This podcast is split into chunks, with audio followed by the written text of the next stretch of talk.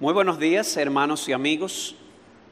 Que el Señor les bendiga y les guarde y nos conceda un tiempo de refrigerio espiritual y a través de su palabra consuele nuestras almas. En este momento quisiera eh, pedirle que abran sus Biblias en el libro de Job, eh, capítulo 1. Eh, vamos a estar compartiendo una meditación titulada Cuando lo inesperado toca tu puerta. Y básicamente va a ser una reflexión basada en todo el libro, visto de una manera panorámica, más que de un solo capítulo o de una porción en particular. Cuando lo inesperado toca a tu puerta. Pero antes de iniciar, vamos a pedirle a Dios que bendiga nuestro tiempo juntos, de tal manera que su palabra sea exaltada y nuestras almas edificadas. Oremos. Padre nuestro y Dios eterno, omnipotente, omnisciente, inmutable, siempre fiel. La gloria, la honra y el honor sean solo para ti, porque tú la mereces y a ti pertenece. Padre, y te damos gracias porque no nos has dejado solos, ni a nuestra inventiva, sino que has dejado la luz de tu bendita palabra para mostrarnos en ella y en el ejemplo de tu amado Hijo el camino que debemos seguir y de manera particular en circunstancias como estas, circunstancias difíciles. Oh Señor, abre nuestros oídos, sigue obrando en nuestros corazones por tu Espíritu, de tal manera que tu palabra traspase nuestras almas, convenciendo nuestra mente, obrando en nuestros afectos y activando nuestra voluntad para hacer, oh Señor, lo que te agrada a ti. Dame palabras, oh Padre, para ser fiel a tu palabra. Ayúdame a ser fiel no solamente en la letra, sino también en el espíritu. Y concédenos salir de aquí dándote gloria y honra por habernos, oh Señor, iluminado. Te lo rogamos en los méritos de Cristo, nuestro Salvador. Amén.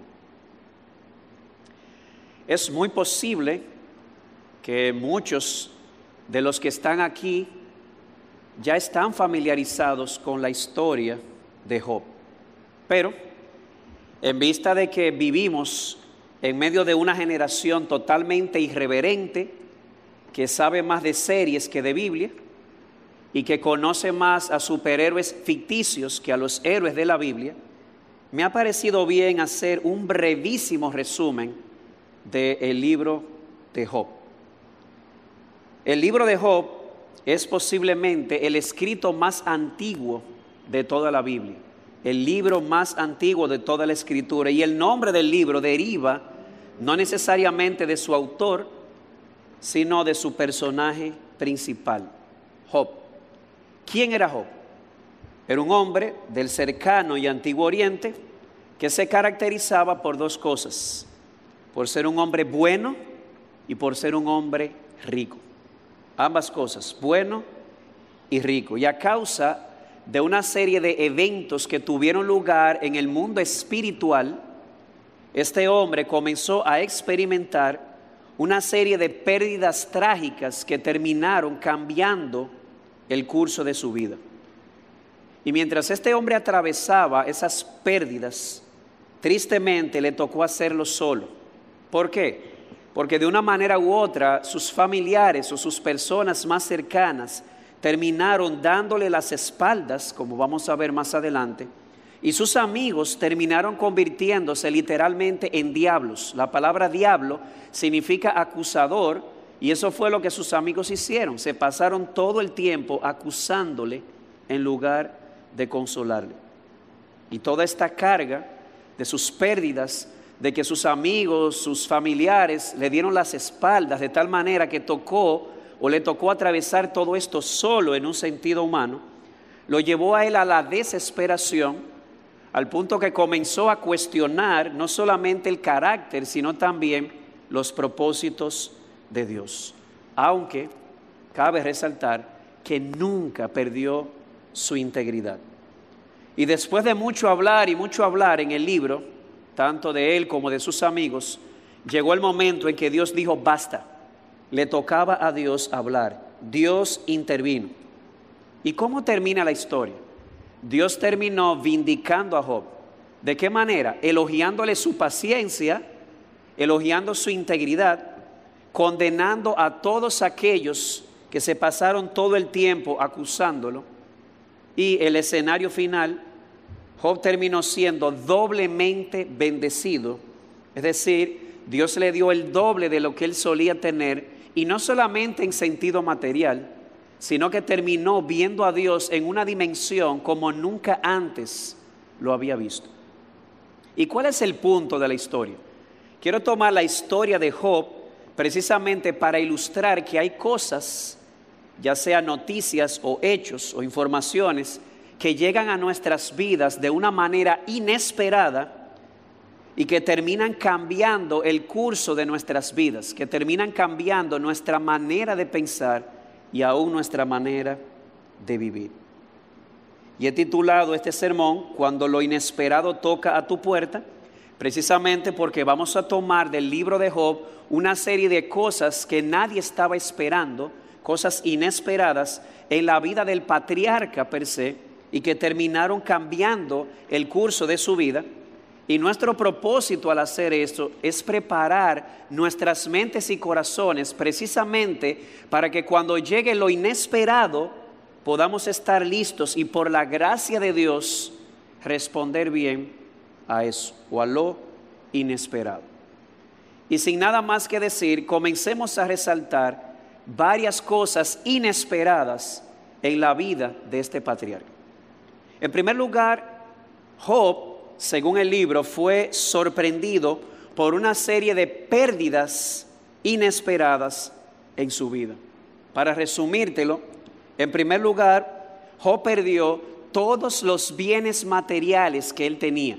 Recuerda que decíamos hace un rato que Job, un hombre que vivía en el cercano y antiguo oriente, se caracterizaba por dos cosas, un hombre íntegro y bueno, pero también un hombre muy rico. Pues una de las cosas que él perdió de una manera inesperada fue todos sus bienes. Eso incluye a ciertos siervos, pero también a todos sus ganados. Si miras conmigo en el capítulo 1, Leo los versículos 14 al 17. Vino un mensajero a Job y dijo, los bueyes estaban arando y las asnas paciendo junto a ellos. Y los sabeos atacaron y se los llevaron, es decir, se los robaron, todos sus bienes. También mataron a los criados a filo de espada, solo yo escapé para contártelo. Mientras éste estaba hablando, vino otro y dijo, fuego de Dios cayó del cielo y quemó las ovejas y a los criados y los consumió. Solo yo escapé para contártelo. Y mientras éste estaba hablando, vino otro y le dijo, los caldeos formaron tres cuadrillas y atacaron los camellos y se los llevaron y mataron a los criados a filo de espada. Solo yo escapé para contártelo. Todo inmediatamente perdiste a todas tus vacas y bueyes, solamente yo escapé. Mientras este hablaba, viene el otro y dice, perdiste todas tus ovejas, vino fuego del cielo y las quemó, solamente yo escapé. Mientras este hablaba, viene otro y dice, tus camellos. Una serie de ladrones de caldeos se los han llevado, solamente yo escapé. Pero Job no solamente perdió todos sus bienes en un solo día, porque los bienes se pierden y se pueden recuperar.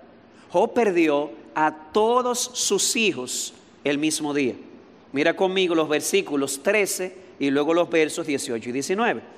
Y aconteció que un día en que sus hijos y sus hijas estaban comiendo y bebiendo vino en la casa del, del hermano mayor, bebiendo vino, perdón, en la casa del hermano mayor.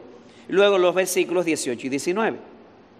Mientras estaba este hablando, vino otro y dijo, tus hijos y tus hijas estaban comiendo y bebiendo vino en la casa de su hermano mayor, y aquí vino un gran viento del otro lado del desierto y azotó las cuatro esquinas de la casa, y ésta cayó sobre los jóvenes y murieron.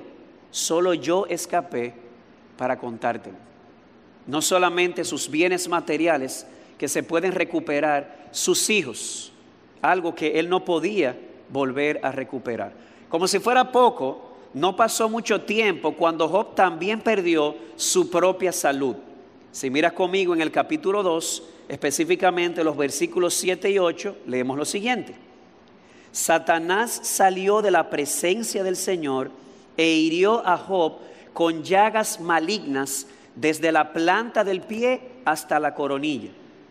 Y Job tomó un tiesto para rascarse mientras estaba sentado entre las cenizas. No solamente los bienes, a todos sus hijos. Y no pasó mucho tiempo cuando también perdió la salud por una actividad satánica, aunque obviamente bajo el permiso divino, vino una enfermedad a la vida del patriarca, una especie de sarpullido en la piel. Él no podía estar sin rascarse, necesitaba un tiesto para rascarse constantemente. Y lo triste del caso es que Job esperaba la hora del sueño para ver si podía aliviar un poco sus dolencias. Pero lo grande del caso es que también hasta el sueño lo perdió. Si miras conmigo en el capítulo 7, versículos 13 y 14, lo notarás. Dice así, si digo, mi cama me consolará, ¿lo notas? Todas sus molestias, todas sus dolencias a causa de la enfermedad, él esperaba que por lo menos encontraran algo de alivio en su cama. Pero digo, si, si digo, mi cama me consolará, mi lecho atenuará mi queja, entonces tú me asustas con sueños y me aterrorizas con visiones. O sea, este hombre lo perdió todo, hasta la salud, hasta el sueño, y entonces cuando podía dormir era asaltado por pesadillas. Pero el asunto no ha terminado. Job no solamente perdió de una manera inesperada a todos sus bienes y todos sus hijos y su salud y el sueño, también perdió de una manera inesperada a todos aquellos que se suponían que debían estar cerca de él para apoyarlo y consolarlo, comenzando con su esposa. Si miras conmigo en el capítulo 2, versículo 9, encontrarás lo siguiente. Entonces su mujer, antes de seguir, debes tomar en cuenta que su mujer también estaba lidiando con el dolor. Ella perdió a todos sus hijos. No solamente eran los hijos de Job, Así que en medio del dolor, ella le dice a su esposo, en este caso a Job, ¿todavía tú mantienes tu integridad? Verso 9, ¿aún conservas tu integridad? Maldice a Dios y muerte. Esas fueron las palabras de la esposa. Maldice a Dios y termina de morirte. Pero él le dijo, como habla cualquier mujer necia, has hablado. ¿Aceptaremos el bien de Dios y no aceptaremos el mal? En todo esto, Job no pecó con sus labios. Pero no solamente perdió a su esposa, mira cómo lo pone el capítulo 19, versículos 13 al 19. Porque no solamente perdió el apoyo de su esposa, capítulo 19, versículos 13 al 19, dice lo siguiente. Él, hablando de Dios, ha alejado de mí a mis hermanos y mis conocidos están apartados completamente de mí. Mis parientes me fallaron y mis íntimos amigos me han olvidado. Los moradores de mi casa y mis criados me tienen por extraño. Extranjero soy a sus ojos. Llamo a mi siervo y no responde. Con mi propia boca tengo que rogarle. Mi aliento es odioso a mi mujer y soy repugnante a mis propios hermanos.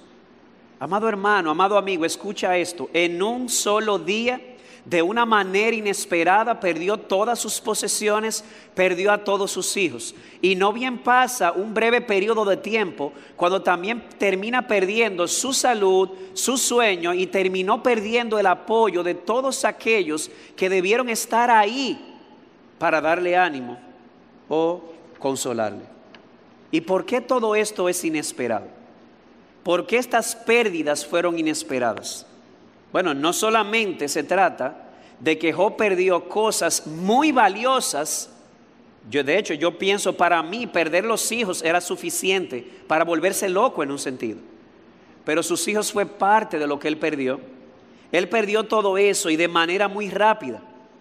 Nótese que en el capítulo 1, verso 13 dice, en aquel día, y termina un siervo de dar una noticia, no bien termina cuando el otro dice, perdiste esto también. Job perdió grandes y valiosas cosas, algunas de ellas que no podían recuperarse, Y todo eso en un breve periodo de tiempo. Una desgracia tras otra, una mala noticia tras otra, una serie de pérdidas totalmente inesperadas. Pero sabes algo, lo que hace de estas pérdidas algo más inesperado es cuando tú tienes en cuenta el carácter de este hombre. ¿Cómo así? Mira conmigo Job 1.1. Hubo un hombre en la tierra de Uz llamado Job. Y era aquel hombre intachable, recto, temeroso de Dios y apartado del mal. Esa es la primera descripción. Luego el verso 8. Y el Señor dijo a Satanás, ¿te has fijado en mi siervo Job? Porque no hay ninguno como él sobre la tierra, hombre intachable y recto, temeroso de Dios y apartado del mal. En el capítulo 2, versículo 3, vuelve otra vez. Y el Señor dijo a Satanás, ¿te has fijado en mi siervo Job? Porque no hay otro como él sobre la tierra, hombre intachable, recto, temeroso de Dios y apartado del mal. Y él todavía conserva su integridad, aunque tú me incitaste contra él para que lo arruinara sin causa. O sea que lo que hace de estas pérdidas algo más inesperado no es solamente el hecho de que fueron muchas pérdidas significativas en tan poco tiempo, es que estamos hablando que eso le sucedió a un hombre bueno, a un hombre íntegro. Amados hermanos, si lo pensamos en frío, de una manera u otra nosotros estaríamos más dispuestos a aceptar que Dios permitiera algo así en un Hitler, en un hombre malo. Pero no estamos hablando de un hombre malo, estamos hablando de un hombre bueno, de un hombre que es descrito por Dios mismo como un hombre perfecto, intachable, recto, temeroso de Dios y apartado del mal. Y todas estas cosas, todas estas pérdidas inesperadas llegaron a este hombre recto en un breve periodo de tiempo. A veces nos sorprendemos, amados hermanos y amigos, y no respondemos de una manera apropiada ante lo inesperado. ¿Sabes por qué? Porque nosotros pensamos muchas veces o asumimos que porque nosotros somos piadosos o porque tratamos de hacer las cosas bien a los ojos de Dios, entonces nada malo debería ocurrirnos. ¿Sabes algo? No es así. La historia de Job que acabamos de mencionar nos recuerda que existe tal cosa como el sufrimiento inocente. ¿Cómo así? que existe la posibilidad de que una persona tenga que experimentar dolor y sufrimiento y no por un pecado personal o particular. ¿Sabes algo? Vivimos en un mundo donde sufre el malo por su maldad y donde sufre el bueno por la maldad del malo. Vivimos en un mundo caído donde cardos y espinos han hecho de la vida humana algo más tedioso. Así que sácate de la mente la idea de que cosas malas no le pueden suceder a gente buena. La historia de Job nos dice que sí, mientras vivimos en un mundo como este, donde sufre el malo por su maldad y el bueno por la maldad del malo, entonces existe la, la posibilidad de que el justo sufra. Y mientras más te apropies de esa idea o más clara esté esa idea en tu mente, entonces más preparado vas a estar para ese momento en que venga lo inesperado en tu vida y para que puedas como Job responder bien ante tales pérdidas. Pero lo inesperado en el libro no es solamente esa serie de pérdidas que Job experimentó. Hay más. Muchos, oye esto, muchos fueron sorprendidos, no pocos, porque de manera inesperada, en medio de todo eso, Job mantuvo su integridad. Si fue inesperado que Job experimentara todas esas pérdidas en tan poco tiempo, aun siendo un hombre recto y justo, es tan inesperado también el ver que en medio de todo eso Job se mantuvo en su integridad. A pesar de todos los males que vinieron sobre el patriarca, este se mantuvo íntegro. ¿Qué, significa íntegro? Exactamente lo que dice su carácter, capítulo 1, verso 1. Él permaneció siendo intachable, él permaneció siendo recto, permaneció siendo temeroso a Dios, permaneció apartado del mal. A pesar de todo, Job no se entregó a la maldad. A pesar de todo, Job no abandonó a Dios, no le dio las espaldas al Dios. Él mantuvo su integridad. Y eso lo podemos ver muy claro en la respuesta inicial de Job cuando se le anunció que había perdido a sus hijos. Capítulo 1, versos 20 y 21. Entonces Job, al oír la noticia de sus hijos, se levantó, rasgó su manto, rasuró la cabeza, era una señal de duelo, tristeza, y postrándose en tierra, adoró y dijo, desnudo salí del vientre de mi madre y desnudo volveré allá. El Señor dio, el Señor quitó, bendito sea el nombre del Señor. En todo esto no pecó Job ni culpó a Dios. Si fue inesperado y sorprendente ver todo lo que él perdió, es igualmente inesperado e igualmente sorprendente que a pesar de todo eso, Job se mantuvo temiendo a Dios, permaneció en integridad. Y muchos fueron sorprendidos con eso. El primero que terminó sorprendido con esa muestra de integridad fue el diablo mismo. Capítulo 2, versículo 3. El Señor le dijo a Satanás, ¿te has fijado en mi siervo Job? Porque no hay otro como él sobre la tierra, hombre intachable, recto, temeroso de Dios y apartado del mal, y él todavía conserva su integridad, aunque tú me incitaste contra él para que lo arruinara sin causa. Si usted va al capítulo 1, eh, el diablo juraba y perjuraba que Job servía a Dios porque Dios le había dado muchas posesiones. El diablo le dijo, quítale todo y tú vas a ver cómo te va a maldecir. Oh, sorprendentemente le quitaron todo y hasta sus hijos. Y el hombre lo que hace es en lugar de maldecir a Dios, él cae en, eh, en el piso, se arrodilla, adora a Dios y dice, bendito sea el nombre del Señor. El diablo le dijo, te va a maldecir y lo que hizo fue totalmente lo contrario. Muchos fueron sorprendidos porque el hombre mantuvo su integridad. Y no solamente Job, los que estaban a su alrededor también esperaban que ante tantas pérdidas sin explicación, lo mínimo que él iba a hacer era maldecir a Dios. Su esposa fue uno de ellos. Noten que ella le dice, ¿y aún tú conservas tu integridad? Es una forma de asombro de decir, mira, en una circunstancia como esta, tú lo que debiste haber hecho, lo que deberías hacer o lo que se esperaría que tú hagas es que maldigas a Dios y te mueras. ¿Todavía tú guardas tu integridad? O sea que la integridad de Job no solamente sorprendió al diablo y a todos sus seres caídos angelicales o a todos sus ángeles, sino también a aquellos que estaban a su alrededor, que le vieron perderlo todo y lo vieron también manteniendo su integridad. ¿Y sabes qué hizo la diferencia? ¿Por qué Job, escucha bien esto, por qué Job se mantuvo en integridad bendiciendo a Dios mientras que su esposa hizo lo contrario? Perdió su integridad y maldijo a Dios. ¿Sabe dónde estuvo la diferencia? Estuvo en que Job pudo ver algo que ella no estaba viendo. ¿Qué fue lo que él vio? Job estaba viendo con claridad todas las cosas buenas que Dios le había provisto en el pasado. En el capítulo 1, verso 20, el Señor dio, el Señor quitó, sea el nombre de Jehová bendito. En otras palabras, Job no solamente estaba enfocado en lo que había perdido, él también estaba enfocado en lo que Dios le había dado. Y vuelve y repite la idea en el capítulo 2, versículo 10, cuando él le dice a su esposa, qué necia tú eres como una mujer necia has hablado.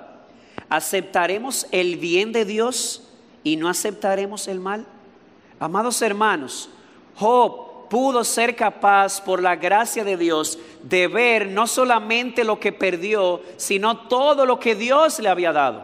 O en palabras de Randy Alcorn, Job reconoció que el sufrimiento en su vida era la excepción. La regla en su vida había sido que Dios lo había bendecido. Y él le dice muy propiamente, ¿recibiremos de Dios el bien y el mal no lo recibiremos? Y si tú sigues leyendo el libro, vas a encontrarte con esto, que a pesar de que en un momento Job se desespera, nunca perdió su integridad. De hecho, el mismo libro da testimonio de ello. En lugar de alejarse de Dios, como le sugirió su esposa, ¿sabe lo que él hizo? Reconoció la, soberanía de Dios, capítulo 26 Reconoció la infinita sabiduría de Dios, capítulo 28.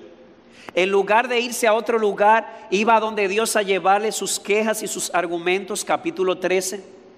Le llevó sus súplicas, capítulo 13 también. Él no dejó de esperar en Dios, capítulo 13, en los versículos 15 y 16 están las famosas palabras del patriarca cuando dijo, aunque Él me mate, en Él yo esperaré. Y Job no, no, terminó entregándose al pecado. Todo lo contrario, él dice, yo hice un pacto con mis ojos de no ver lo inapropiado, un pacto con sus ojos, un pacto con su lengua. ¿Qué es lo que queremos decir? Que a pesar de todo, de principio a fin, Job mantuvo su integridad. ¿Y qué nos enseña esto? La historia de Job en este punto también nos enseña que muchos, muchos, Así como la esposa de Job, ante el dolor, el sufrimiento o la pérdida inesperada, deciden abandonar a Dios y entregarse al mal. Eso fue lo que hizo la esposa de Job, o lo que le sugirió. ¿Y por qué? ¿Por qué tantas personas en medio del sufrimiento, en medio del dolor, en medio de la pérdida inesperada, en lugar de hacer lo que hizo Job, hacen lo que hizo la esposa de Job? O lo hacen porque al igual que ella, no pueden ver todo el bien que Dios les ha hecho previamente o todo el bien que Dios les había dado. Hay personas que están tan enfocadas en lo que han perdido que no toman en cuenta o dejan de ver todo lo que han recibido. Y eso fue lo que sucedió con la esposa de Job. Lo contrario a Job. Job dijo, Jehová dio, Jehová quitó. Recibiremos el bien, el mal no lo recibiremos. Hay personas que terminan como la esposa de Job porque dejan de fijarse en todo el bien que han recibido y se, enfocan solo en el mal o en, en aquellas cosas que han perdido. Así que terminan desenfocados y olvidando y dejando de agradecer por todas aquellas cosas o aquellos bienes que Dios les proveyó. Hermanos, así es el corazón humano. ¿Sabes algo? El diablo tenía razón en un sentido. En el capítulo 1, Dios el diablo acusó a Job delante de Dios de ser lo que le llamarían aquí un chapeador. Ah, ¿tú crees que él te sirve de balde? Quítale todo eso y verás cómo no te maldice en tu misma presencia. Había algo de verdad en lo que el diablo estaba diciendo, no con relación a Job, sino con relación al corazón humano. Lamentablemente, ese es el corazón nuestro. Servimos y no de balde a Dios muchas veces. Y cuando esa es la política o la filosofía de vida, yo sirvo a Dios o le sigo mientras Él me dé el bien o me dé cosas. Entonces, naturalmente, cuando Él me quite cosas, la tendencia será lo mismo que hizo la mujer de Job. ¿Y sabes qué? Eso es lo esperado en un corazón como el nuestro. ¿Cómo así? Lo normal o lo común, mejor dicho, en la humanidad con un corazón con el que tenemos es hacer lo que hizo la mujer de Job. Lo que no es normal fue lo que Job hizo. Por esa razón, decía hace un rato, lo que debería sorprendernos aquí no fue lo que hizo su mujer, lo que debería sorprendernos es que Job mantuvo su integridad. Su integridad fue algo inesperado, tanto para el diablo como para todos aquellos que estaban a su alrededor. Por lo tanto, cuando te, toque atravesar por el dolor, el sufrimiento, la pérdida, lo inesperado, recuerda lo que hemos dicho. ¿Por qué? Porque mientras más te prepares para esto, mientras más clara estén estas ideas en tu mente, más listo tú estarás para reconocer que tú no eres el único en el universo que has experimentado pérdidas, otros lo han hecho. Pero también la historia de Job te recordará que existe la posibilidad, la gran posibilidad en Dios de seguir manteniendo tu integridad a pesar de lo perdido. Así que no eres el único. Y además de que no eres el único, tú puedes ser la excepción a la regla. ¿Cuál es la regla? La mayoría se aparte de Dios, maldice a Dios. Lo inesperado es encontrar personas como Job, pero aparecen porque Job apareció. Tú también puedes ser la excepción, en medio de la pérdida, terminar como Job, arrodillado y adorando a Dios y diciendo, Jehová dio, Jehová quitó, sea el nombre de Jehová bendito. Pero hay otra cosa inesperada en el libro. Y en este caso nos referimos a que los amigos de Job fueron sorprendidos. ¿Por qué? Por la inesperada desesperación del patriarca. ¿Cómo? Parece una contradicción. Usted acaba de hablar de su integridad y ahora dice que los amigos de Job se sorprendieron por su inesperada desesperación. Bueno, te, déjame eh, explicarlo para mostrarte que no hay una contradicción. Cuando sigues leyendo en el capítulo 2, notarás que tres amigos de Job, Eliú, eh, fue uno de cuatro, perdón, Elifaz, Bildad, Sofar y un Eliú, que era el más joven del grupo, ellos se enteraron de todos los males y todas las pérdidas que había experimentado el patriarca. Así que, ¿qué hicieron? Se acercaron a él con el propósito de consolarle. Mira conmigo en el capítulo 2, versículos 11 al 13. Cuando tres amigos de Job, Elifaz Temanita, Bildad Suita y Sofar Naamita, Naamantita, perdón, oyeron de todo este mal que había venido sobre él, vinieron cada uno de su lugar, pues se habían puesto de acuerdo para ir juntos a condolerse de él y a consolarlo. Ellos vinieron, escucharon y vinieron o se acercaron a él para consolarlo. Y cuando alzaron los ojos desde lejos, y no lo reconocieron, levantaron sus voces y lloraron. Cada uno de ellos rasgó su manto y esparcieron polvo hacia el cielo sobre sus cabezas, una señal de duelo, de dolor. Entonces se sentaron en el suelo con él por siete días y siete noches, sin que nadie le dijera una palabra, porque veían que su dolor era muy grande. Los amigos se enteran y vienen y como debía esperarse o como debió haber sido, en lugar de venir a hablar disparates, lo que hacen es extenderle, a presentarse delante de él y como amigos sentarse con él y condolerse de él a causa de su circunstancia. Así que ahí estaban los cuatro, sentados en el piso en medio de lágrimas y en medio de silencio. Un silencio que duró siete días y siete noches. Pero después de esa semana, se rompió el silencio. Es como si a Job le dijeron, arranca. Y el hombre arrancó. Mira conmigo en Job capítulo 3, versículo 1. Después, o sea, después de los siete días y siete noches, abrió Job su boca y maldijo el día de su nacimiento. Se, se acabó el silencio. Y lo que nadie estaba esperando, de manera inesperada, el hombre íntegro, el hombre recto, temeroso de Dios y apartado del mal, abrió su boca y por ahí arrancó. La pregunta es, ¿qué dijo?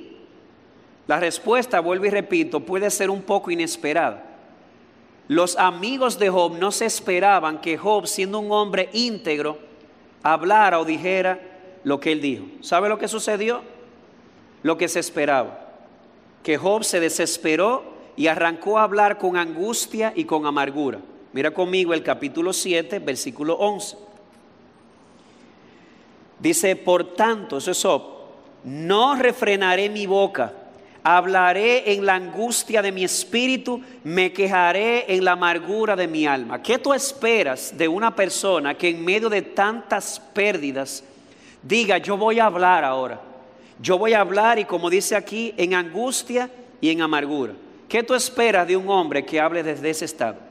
Pues mira todo lo que Job dijo en esa condición. Capítulo 3, versículo 1, maldijo el día de su nacimiento. No a Dios, el día de su nacimiento. Segundo, acusó a, a Dios de estar en su contra. Capítulo 6, versículos 3 y 4. Además se autojustificó, sugiriéndole a Dios que él no veía razón de por qué Dios había permitido el sufrimiento en su vida capítulo 7, versículo 20. Job comenzó también a cuestionar la bondad de Dios, diciéndole a Dios, ¿cómo es posible que tú me creas, que tú me hagas, que tú me diseñes y luego tú me tortures? Capítulo 10, versículos 1 al 3. Job también acusó a Dios, perdón, acusó a Dios de poner a todos en su contra. Capítulo 19, versículos 13 al 22. Job cuestionó la justicia de Dios al decir tú maltratas a los justos y prosperas a los injustos, tipo Asaf, capítulo 24. Y además vimos a, vemos a Job en el capítulo 30, versículo 28, en medio de su angustia, su dolor, revolcándose en el cieno de la autocompasión o dándose pena él mismo. De modo que aquí vemos otro giro inesperado. Vimos cómo él perdió tantas cosas de una manera inesperada a pesar de su carácter de manera inesperada para muchos, vimos cómo Él se mantuvo íntegro, pero ahora vemos de manera inesperada cómo el íntegro, en medio de su amargura y de su angustia, arrancó a hablar y dijo todos los disparates que usted se puede imaginar. Y ante esto, ¿qué hicieron sus amigos? Comenzaron a censurarle. Aquellos que estuvieron con Él por siete días en silencio, viéndole en su agonía, una vez que Job abrió su boca, y empezó a hablar con amargura, con dolor, con tristeza, ahora comenzaron a censurarle o a acusarle. Para que tengan una idea, Bildad lo reprendió por haber hablado inapropiadamente, capítulo 8. Sofar lo acusó de tener pecados ocultos, capítulo 11. Elifaz lo reprendió y luego también lo acusó de tener un pecado oculto, capítulo 22. Y Eliú, el más joven y el teólogo del grupo, como le he llamado, veremos por qué después, lo censuró por quejarse contra Dios y por tratar de defenderse o de auto justificarse, capítulo 33 y capítulo 35. Pero este giro inesperado también nos enseña algo. Amados hermanos, la historia de Job también nos recuerda que aún los íntegros de corazón, aún la gente temerosa de Dios, en momentos de dolor y de desesperación, pueden decir muchas cosas que no son apropiadas. Conozco el caso de un padre cristiano que perdió a su hijo. Su hijo no era creyente, murió, murió joven y de una manera inesperada en un accidente. Y en el velorio de ese niño, su padre ya, lloraba, clamaba con amargura, con dolor, con tristeza, diciendo, ay mi hijo. Él sabía que su hijo había muerto sin Cristo. Y el padre decía, yo quisiera morirme e irme al infierno para estar contigo. Y, la pregunta te sorprende, porque yo veo a Job hablando, no, no me sorprende. A un gente íntegra, un gente buena y temerosa de Dios en momentos de angustia, en momentos de amargura, puede decir cosas inapropiadas. No es el momento de juzgarlos, es el momento de consolarlos. Pero los amigos de Job, en lugar de entender su dolor, lo que hicieron fue censurarlo. Por eso Job le dijo algo muy apropiado en el capítulo 6, verso 26. Escucha. ¿Pensáis censurar mis palabras cuando las palabras del desesperado se las lleva el viento? Amado hermano, eso tiene que estar muy claro en nuestra mente. La historia de Job nos muestra, nos recuerda que aún la gente íntegra y buena puede decir cosas inapropiadas en el dolor, pero no es el momento de censurarlos, porque las palabras del desesperado, dice Job aquí, se las lleva el viento. ¿Te sorprende que un íntegro responda así en el dolor? Sí, a Dios no lo sorprende, porque Él sabe que somos polvo y nosotros también deberíamos saberlo. Y mientras más rápido aprendas eso, más calificado tú vas a estar para ayudar a aquellos que enfrentan la pérdida inesperada en sus vidas. Algo más inesperado, ya van tres. Lo inesperado de sus pérdidas, lo inesperado de su integridad. Tercero, lo inesperado de que un hombre íntegro dijera cosas inapropiadas en medio del dolor. Pero ese último punto nos lleva a una cuarta cosa inesperada en el libro. Y es que Job se sorprendió, ahora fue Job, por la inesperada y pésima consejería bíblica que sus amigos le dieron. Así como ellos se sorprendieron al ver de manera inesperada que el íntegro hablara en amargura y dijera cosas inapropiadas, ahora Job se sorprende al ver de una manera inesperada la pésima consejería que estos amigos le pretendían dar. Como decíamos hace un momento, los amigos de Job vinieron donde él a consolarlo. De hecho, lo vieron de lejos y ni siquiera lo reconocieron de tan desfigurado que él estaba por la sarna maligna que él había experimentado. ellos vinieron a consolarle, como vimos hace un momento. Ellos vinieron con un carácter de amigos y de consejeros. Y déjame decirte que la consejería de ellos comenzó bien, muy bien. Ellos comenzaron la sesión, ¿saben cómo? Ellos no comenzaron hablando, ellos comenzaron sentándose y escuchándole. O sea, ellos fueron a verle y mientras él estaba en medio de su miseria y su dolor, en lugar de ellos hablar un viaje de disparates sin saber lo que sucedía, ellos simplemente hicieron presencia y eso a veces sucede. La persona que está dolida no está esperando que tú le digas algo, simplemente está esperando que tú estés ahí. Sus amigos al enterarse hicieron presencia, le echaron el brazo en el sentido de amistad, se sentaron y lloraron juntos. Hasta ahí la sesión iba bien. Y si hubiese seguido así, tal vez hubiese terminado mejor la consejería de ellos. El problema empezó, como dijimos hace un rato, cuando Job de una manera inesperada, el hombre íntegro comenzó a hablar en la amargura y en la angustia y dijo cosas inapropiadas. ¿Qué se supone que los amigos debieron haber hecho? Consolarlo.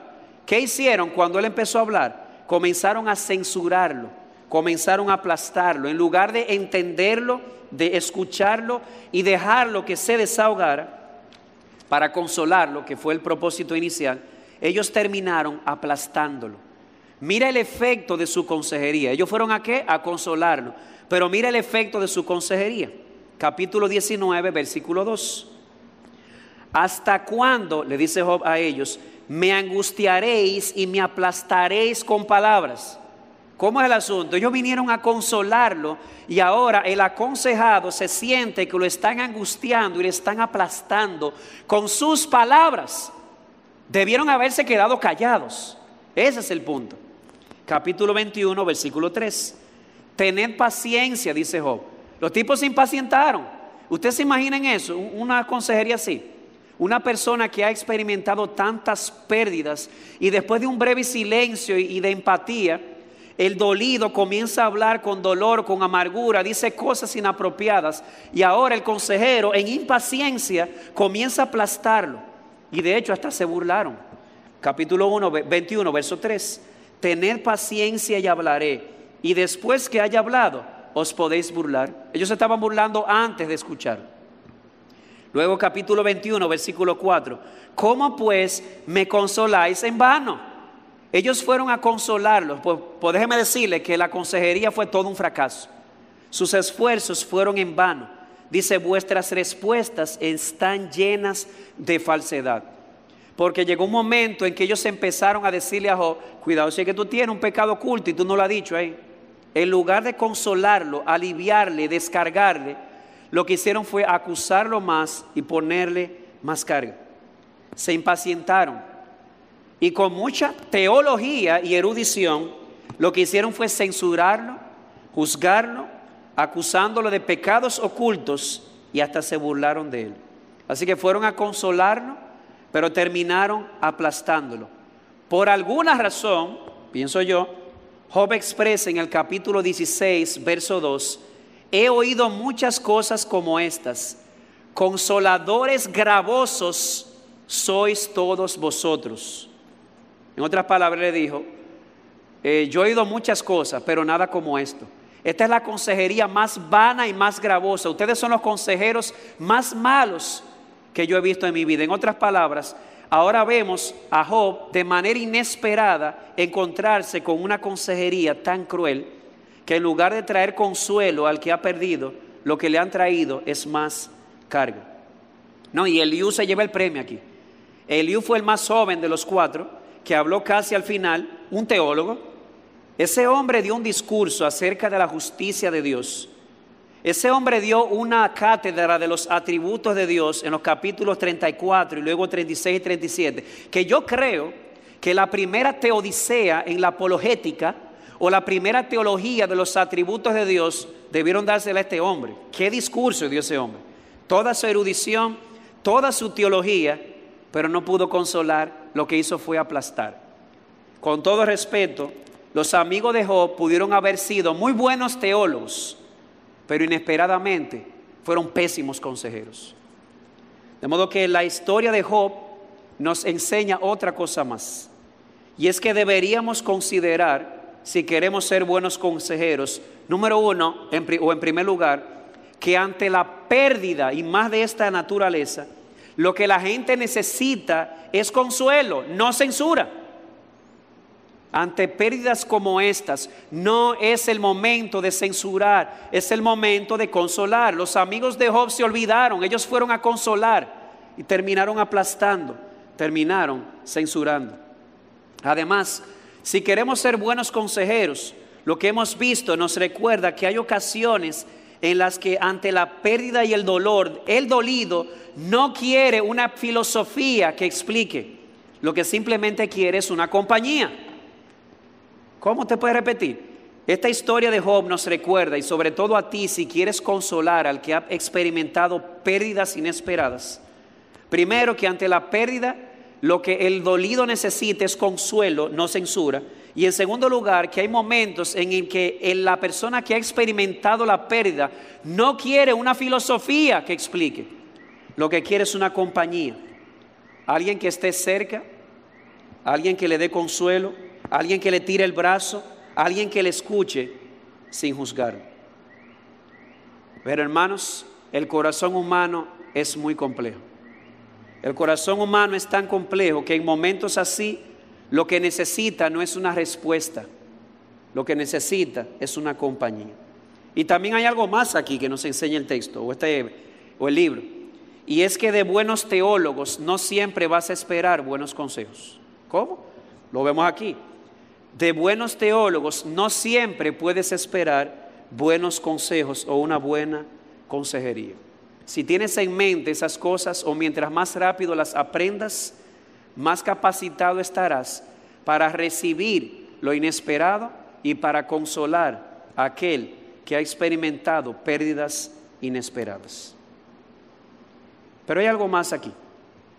Una cosa más. Hemos visto lo inesperado de sus pérdidas, la manera inesperada en que él mantuvo su integridad cómo de manera inesperada el íntegro empieza a hablar en amargura y a decir cosas inapropiadas, pero también cómo de manera inesperada los buenos teólogos, en lugar de traer buen consejo y consuelo, terminaron trayendo más carga, terminaron siendo pésimos consejeros. Pero aquí hay algo más que sorprende, algo más inesperado, que yo diría que es el último punto de este mensaje. Y es que Job se sorprendió de la inesperada respuesta de Dios ante sus quejas y sus clamores. ¿Cómo así? Es como si Dios dijera, ok, ya está bueno. Habló Job, hablaron sus amigos, Job les respondió, eh, sus amigos le, volvían a responder, Eliú terminó con una cátedra de teología, Job le respondió también, ya está bueno, le toca hablar a Dios. Capítulo 38, versículo 1. Entonces el Señor respondió a Job. Es como si Dios dijera, ya, suficiente, me toca. Le tocaba a Dios intervenir ahora. Dios entra en la escena y habla. Lo interesante del caso es que la intervención de Dios pudo haber sido inesperada para Job. ¿En qué sentido? Bueno, en primer lugar, el medio que Dios usó para hablarle a Job fue inesperado. Dice el capítulo 38, verso 1, entonces el Señor respondió a Job desde el torbellino. ¿Desde dónde? Desde el torbellino.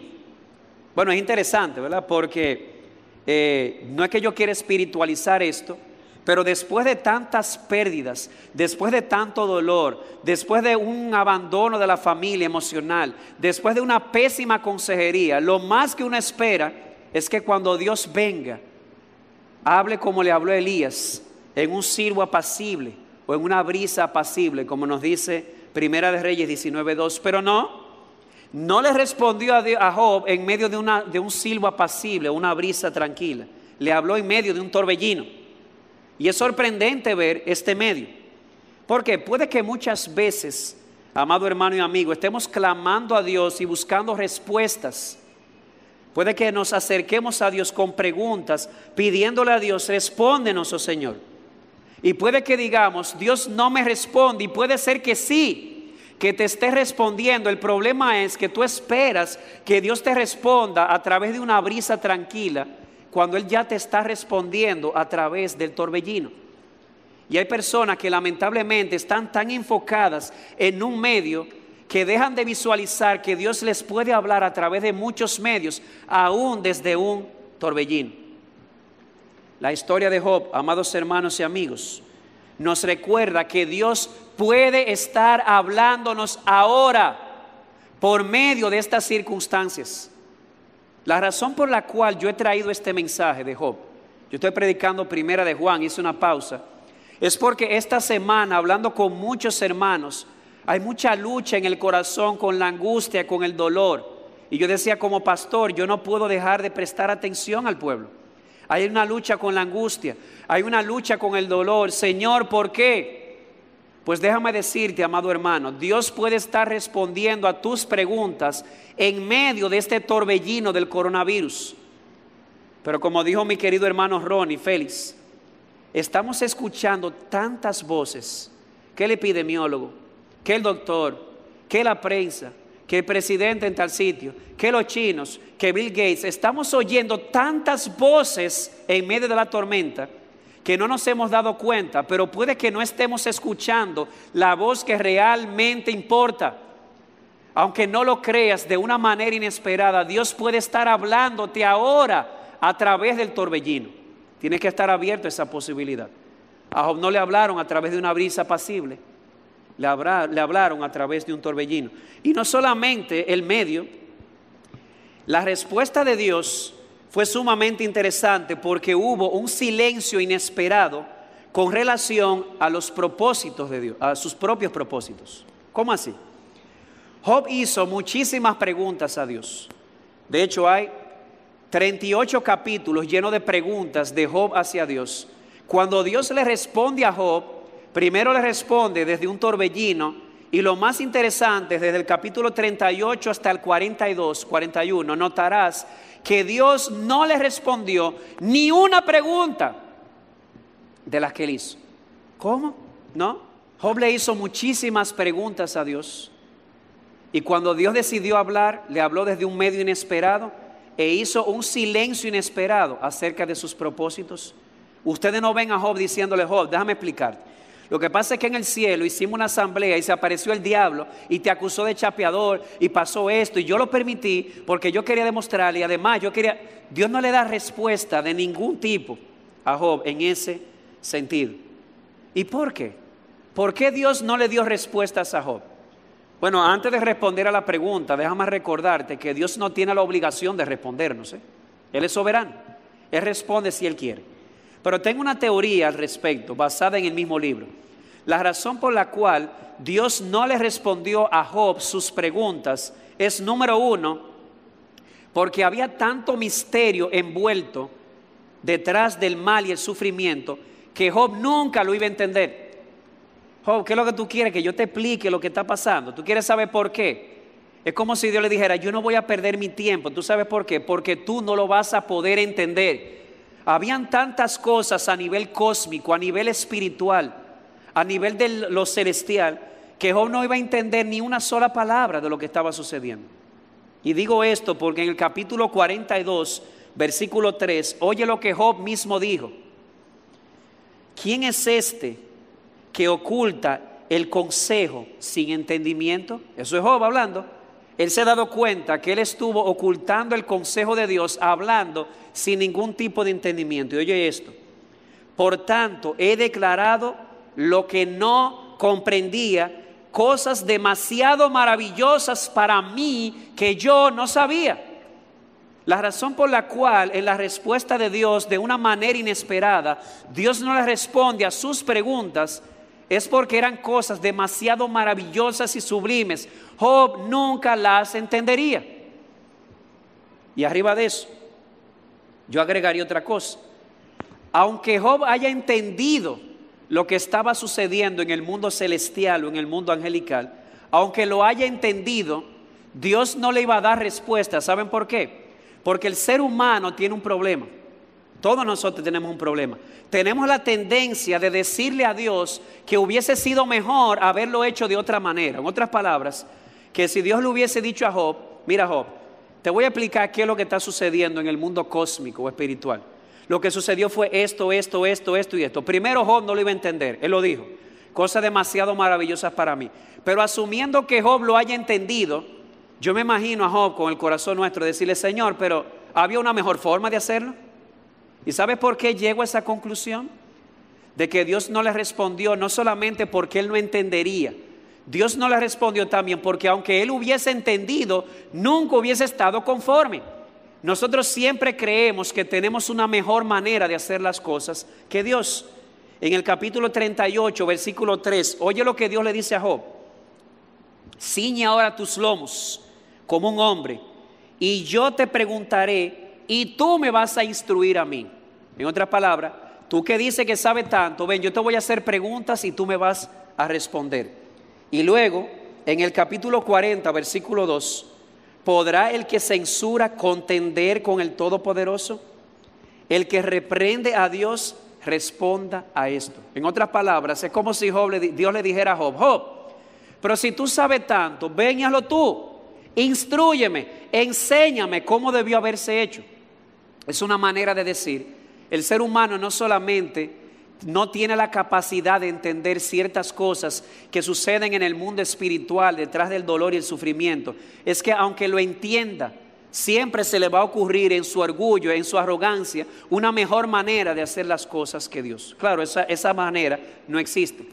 No hay nadie como Él, pero a veces creemos que nosotros tenemos una mejor fórmula. Así que la historia de Job también nos recuerda la tendencia que nosotros tenemos a entrar en tierra santa sin quitarnos el calzado y cubrir nuestro rostro. ¿Cómo así? La tendencia que tenemos de pedirle a Dios explicaciones, pero explicaciones que por más que se nos den, nunca las vamos a entender porque van más allá de nuestro entendimiento. Exigimos respuestas a nuestro Dios y nos frustramos porque no las encontramos. La realidad es que no podemos ni siquiera tocar el borde de su manto. Esa es la realidad. Y aun si pudiéramos, nunca estaríamos conformes. Porque vuelvo y repito, con nuestro corazón siempre creemos que hay una mejor manera de hacer las cosas. Así que la historia de Job nos recuerda una cosa. No siempre vamos a tener respuestas, pero nos queda esto, confiar en que Dios tiene un propósito en todo lo que permite. En Job capítulo 1, verso 22, se nos dice la versión Reina Valera, en todo esto no pecó Job ni atribuyó a Dios despropósito alguno. En otras palabras, Job decía, yo no sé lo que está sucediendo aquí, yo no entiendo por qué perdí todo esto, pero de algo yo estoy seguro, Dios tiene un propósito. Y no solamente eso, confiar en que nada ni nadie va a poder frustrar el propósito de Dios para nuestras vidas. Porque como el mismo Job dijo en el capítulo 42, verso 2, yo sé que tú puedes hacer todas las cosas y que ningún propósito tuyo puede ser estorbado. Pero saben algo, Dios no solamente le respondió a Job de manera inesperada con ese método a través del torbellino, y le respondió, pero sin responderle a sus preguntas o cuestionantes. ¿Cómo termina la historia? De una manera inesperada, Dios termina vindicando a Job. ¿Y cómo lo vindica? Oh, reprendiendo a sus amigos por haber sido malos consejeros y elogiando a Job por su integridad y su paciencia. Óyelo tú mismo. 42.7. ¿Qué tú esperas que Dios le diga a Job después de todos los disparates que él dijo? Tú esperarías un boche, ¿verdad? Tú esperarías una reprensión. Eso es lo que esperaríamos. De manera inesperada, oye lo que Dios le dice. Y sucedió que después que el Señor habló estas palabras a Job, el Señor dijo a Elifaz Temanita, se ha encendido mi ira contra ti y contra tus dos amigos, porque no habéis hablado de mí lo que es recto, como mi siervo Job. Encima de todo esto, de manera inesperada, Dios sigue diciendo, Job es mi siervo. Y en el Nuevo Testamento, en el libro de Santiago, se resalta esto, que imitemos la paciencia de Job. Así que Dios termina vindicando a Job, no solamente dándole muchas posesiones más, sino y sobre todas las cosas, resaltando su paciencia, resaltando su carácter, resaltando su integridad. Claro, al final le devolvió el doble de lo que él tenía al principio. Pero a propósito de eso, yo quiero decirte algo. La historia de Job terminó de una manera inesperada. Dios le dio más de lo que él tenía al principio. Más ovejas, más, eh, caballos, perdón, más, eh, más ovejas, más de todo. Esa fue la historia de Job. Pero déjame decirte algo. Esa no necesariamente, o ese no necesariamente va a ser el final de tu historia. ¿Cómo así? Al final lo más importante en la historia de Job no fue que Dios le devolvió más. Lo más importante o el clímax en la historia de Job es que a pesar de todo lo que sucedió, Job tuvo una experiencia en la cual pudo ver a Dios en una dimensión como nunca antes lo había visto. Job 42, 5 y 6. He sabido de ti solo de oídas, pero ahora mis ojos te ven. Por eso me retracto y me arrepiento en polvo y en ceniza. Al final, puede que lo hayas perdido todo y que no hayas recuperado absolutamente nada de lo que perdiste. Pero déjame decirte algo. Si en medio de esa circunstancia tu visión de Dios puede profundizar y tu relación con Dios se puede estrechar, aunque lo hayas perdido todo, eres más que vencedor. Pero si por el contrario pasas por la pérdida y al final terminas recuperando lo perdido, pero no hubo una, una, una relación más íntima con Dios, o al final no pudiste tener una visión de Dios más profunda, ganaste muchas cosas, pero no ganaste lo más importante. No tuviste lo principal, no hubo ahí ni un beneficio espiritual. Yo te pregunto, ¿cómo vas a salir del COVID?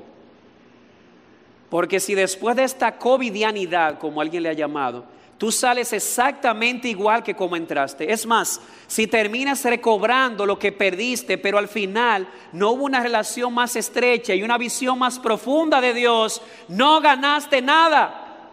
Amado hermano, Dios te está hablando a través de este torbellino del COVID. Deja de escuchar tantas voces y escucha la principal, la voz de Dios. Aprovecha esta oportunidad y quiere el Señor concederte el tú decir como Job al final, yo pensaba que yo te conocía, ahora es que yo te veo en medio de este torbellino. Puede que haya aquí una persona no creyente escuchando y empiece a cuestionarse y hacerse la pregunta, ¿en serio, pastor? Al final, esa es la respuesta del cristianismo al problema del dolor y el sufrimiento. O sea que al final usted cree que ya la respuesta definitiva de Dios ante el sufrimiento es esta. Confía en Dios que Él tiene un propósito, confía en Dios porque Él tiene el control. Y ya, esa es la respuesta final. No, no, no, yo no he dicho eso. Yo he dicho a partir del libro de Job que hay cosas detrás del dolor, detrás del sufrimiento que nunca vamos a entender, asuntos cósmicos, y que lo único que nos queda es seguir creyendo que a pesar de que no lo entendemos, Él sí sabe lo que hace y tiene un propósito y eso nos ayudará a sobrellevarlo. Pero en ningún momento he dicho que esa es la respuesta final de Dios. ¿Tú quieres saber cuál es la respuesta final de Dios ante el sufrimiento y la pérdida? Óyelo. La respuesta final de Dios ante el dolor, el sufrimiento y la pérdida es esta. Jesucristo su hijo es la respuesta final o definitiva. ¿Sabe por qué? Porque su hijo en la cruz experimentó la tormenta para que tú puedas experimentar la paz.